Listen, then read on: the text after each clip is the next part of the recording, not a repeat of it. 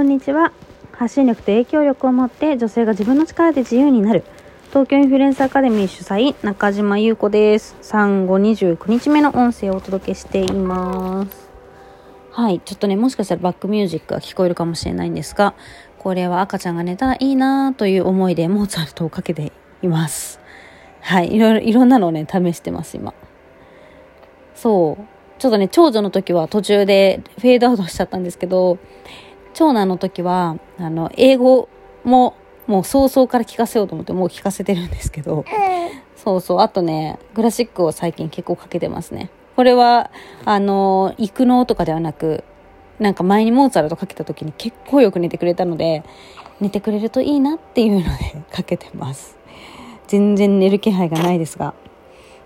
今どんな状態かっていうと、私はベッドの上にいて、赤ちゃんが私の、まあ、お腹から膝ぐらいまでに寝ていて、で、私はパソコンデスク、あの、ベッドで使うパソコンデスクみたいなのにパソコンを置いて、で、片手にスマホで録音してるみたいな状態ですね。これがね、結構最近の、うん、スタイル、ワークスタイルって感じだな。ベッドの上。うん、なんかやっぱね、赤ちゃんが寝ないんだよな、なかなか最近も。そうなんですよ。なので、ね、年齢トレーニングとかも受けようかなっていうぐらいな感じで、なかなか寝てくれないので、結構ね、あの、うち、シモンズのベッドを使ってるっていうのを言ったと思うんだけど、シモンズのベッドだと結構寝ることがあって、そう、寝心地がいいのかな？よくわかんないけど。なので、そうなんです。私が片方のベッドで作業して、赤ちゃんが片方のベッドで寝るときは寝るみたいな感じでうん、ベッドの上で作業することも結構あります。このね、パソコンデスクがクラウドファンディングで買ったんだけど、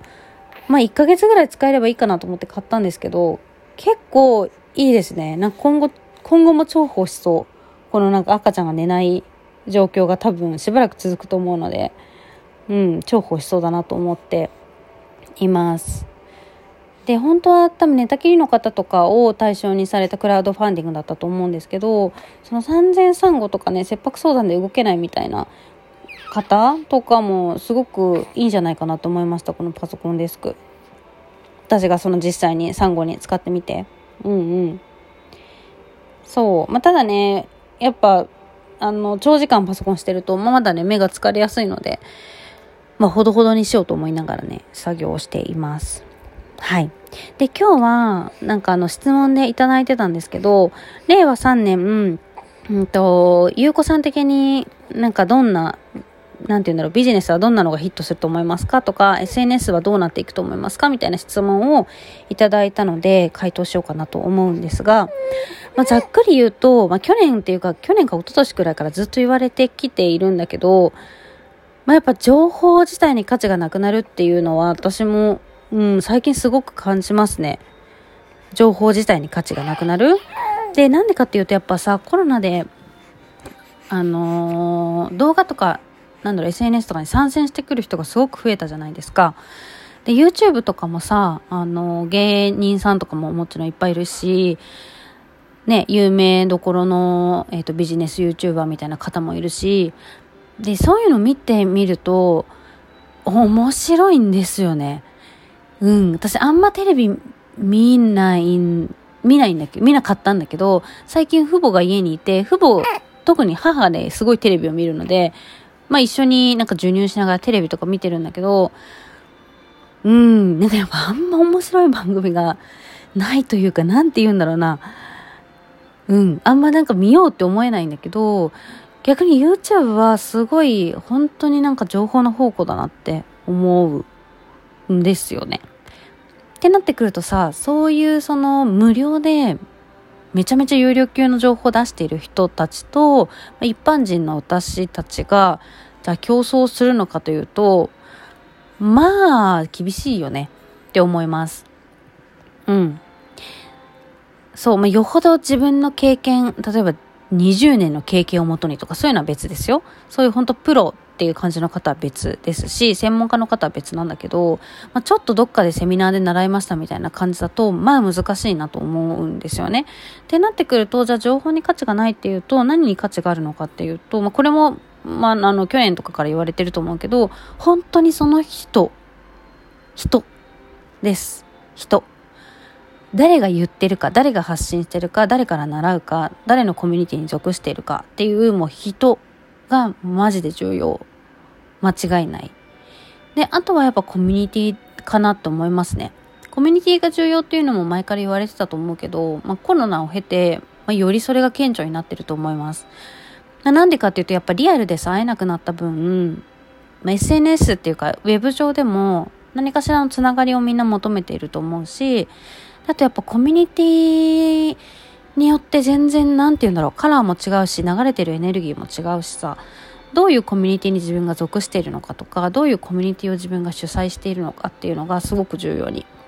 なってくると思いますね。うん。なので、うちのその東京インフルエンサーアカデミーを、えー、と卒業して、インスタグラムの講座をする人も、あの、すごくね、多いんですけど、そういうその卒業生にも言いたい、言いたいというか、ぜひね、あの、伝えたいんだけどやっぱその誰が教えてるかとかどういうコミュニティを形成できるかっていうので全然違うと思うからうんノウハウ云々よりそこが本当重要だと思いますね。うん。でコミュニティ形成に関してもねすごくよく質問をいただくんですけど今どんぐらいかな？120人ぐらいかな？卒業生のコミュニティなんですね。うちの東京インフルエンスアカデミーが。で、自分で言うのもなんなんですけど、もうほんと超最高な素晴らしいコミュニティなんですよ。自分で言うのもなんなんですけど。何が素晴らしいかって、本当になんかみんな前向きだし、エネルギー溢れてるし、そう、私がそういうコミュニティを作りたいと思って開催したんだけど、やっぱ自分自分っていうなんか自分だけじゃなくて、相手のためを思える人がいっぱいだし、うん、本当にね、温かいコミュニティだと思ってるんですけど、そういうコミュニティをじゃあいかに作るかっていうと、まあ、結構ね、時間がかかりますね。すごくエネルギーも時間も労力もかかります。コミュニティ形成ってそれだけすごい奥深いんですよね。奥深いし、まあ正直難しいし、忍耐力が必要だし、うん。でも、まあ、めちゃくちゃ楽しいです。で、ただ、コミュニティは、うんと、リーダーになるのか、なんて言うんだろう、そのリーダーを支えるというか、になるのかっていうのは、人によって向く向き不向きがめちゃくちゃ分かれるので、自分がどっちタイプなのかっていうのは、ちょっと考えてみた方がいいかもしれないなと思います。うん。で、大体私が思うにリーダーになりたい人がすごく多いんですよね。コミュニティを持ちたいっていう人がすごく多くて。で、その気持ちは私もコミュニティ持ちたいと思ってたからめちゃくちゃよくわかるんだけど、コミュニティも持つ、つまりリーダーになるっていうのに、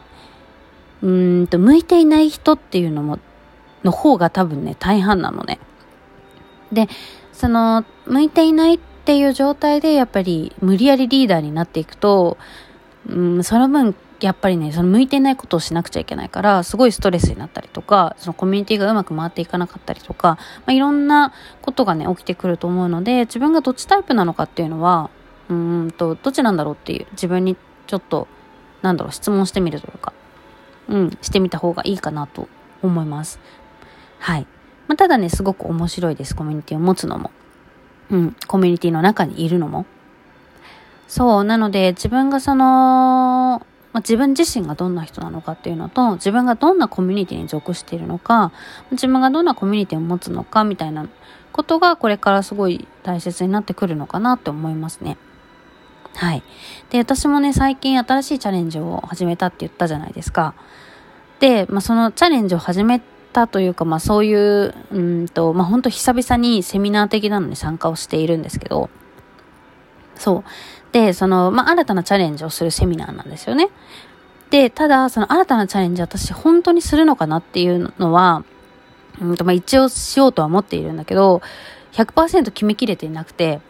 っていうのも、まあ、結構時間がかかるチャレンジなんですね。で、今このタイミングで私はそれをすべきなのかっていうのは結構、まあ、まだ今若干悩んでて。